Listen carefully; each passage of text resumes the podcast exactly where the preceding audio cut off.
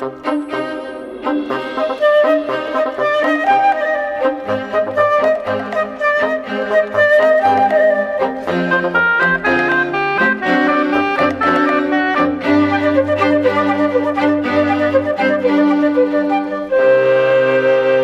edição de hoje é ocupada pela última das perguntas que a Science destacou na matemática. Nenhuma delas tem resposta fácil, antes pelo contrário, e quem encontrar a solução para qualquer uma recebe um prémio de um milhão de dólares.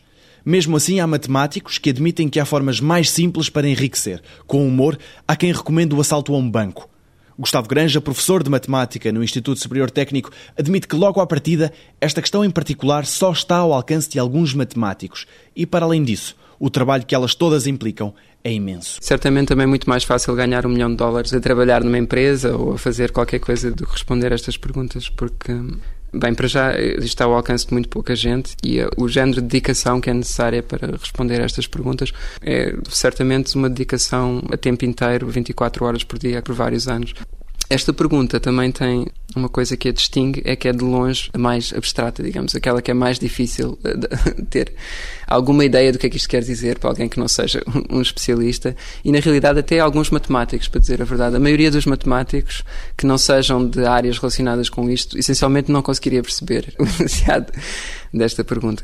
E agora, Dito isso, portanto, isto chama-se a conjetura Dodge, é, foi feita por um matemático uh, inglês em 1950 e diz respeito a certos objetos matemáticos que se chamam variedades projetivas complexas. Tem este nome esquisito, que são, são os exemplos mais importantes, digamos, de, de espaços multidimensionais. Nós estamos habituados a ver na nossa vida comum, uh, por exemplo, superfícies, a superfície de uma, uma esfera, por exemplo, a superfície de uma laranja, mas os matemáticos estudam uh, objetos com mais dimensões. E, portanto, a conjectura o que está é estabelecer uma relação estreita entre dois objetos a priori completamente diferentes.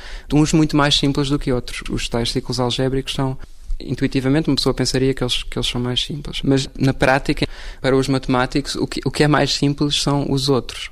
Para os ciclos Dodge, há certas técnicas que nos permitem entendê-los, de certa forma. Não é claro que a maioria das pessoas acha que isto deve ser verdade, mas pode perfeitamente acontecer e acho que há alguns especialistas que acham isso, que simplesmente nós somos muito ignorantes acerca destes assuntos, percebemos muito pouco de ciclos algébricos e por isso não sabemos que isto é falso. E, tanto quanto eu percebo, também, de momento, não se está prestes a conseguir obter uma resposta. Muito longe disso. Aliás, não há basicamente progresso. Há muito tempo que não há progresso. Para o próximo 125 Perguntas sobre Ciência, mais uma questão sobre genética.